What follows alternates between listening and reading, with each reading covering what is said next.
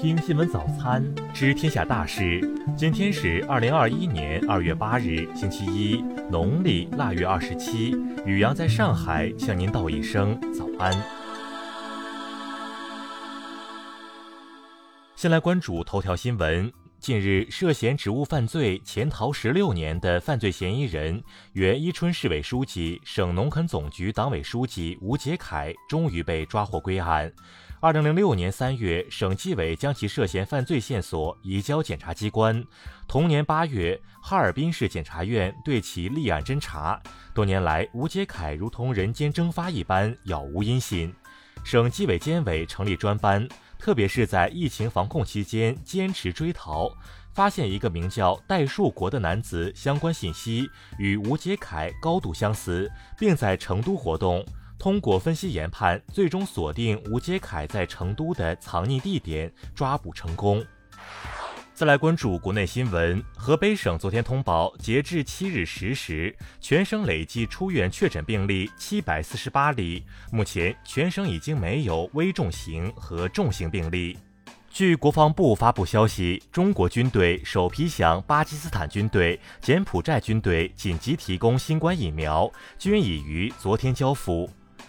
国家市场监管总局发布通知，要求核酸检测不得自行增加收费项目、扩大收费范围；第三方核酸检测机构不得利用服务套餐等手段强制捆绑收费。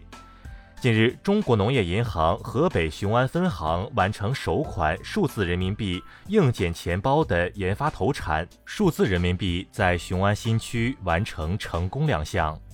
据工信部消息，工信部已发布文件。规范 A.P.P 任意收集、使用麦克风录音权限，画出底线，明确红线，更好保护个人信息。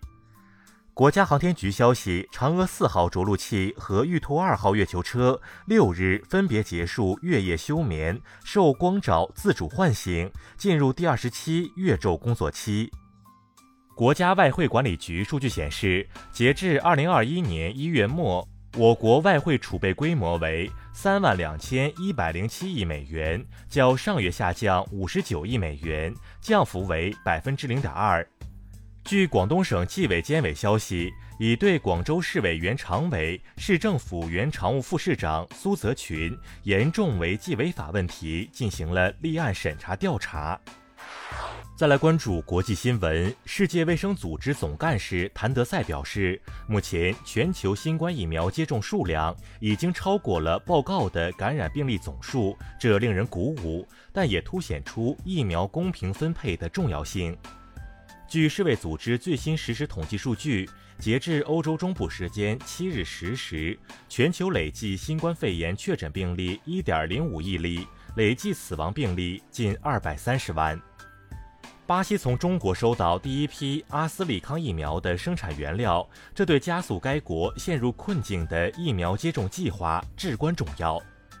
据报道指出，由于过去几个月经历了疫情风控和街头种族抗议活动，2020年全美共售出近2300万件武器，比2019年的注册数量增加64%。美国总统拜登发布了他首个炉边谈话视频，他与一名失业女性进行了交谈，强调了他推出的一点九万亿美元的新冠纾困计划的重要性。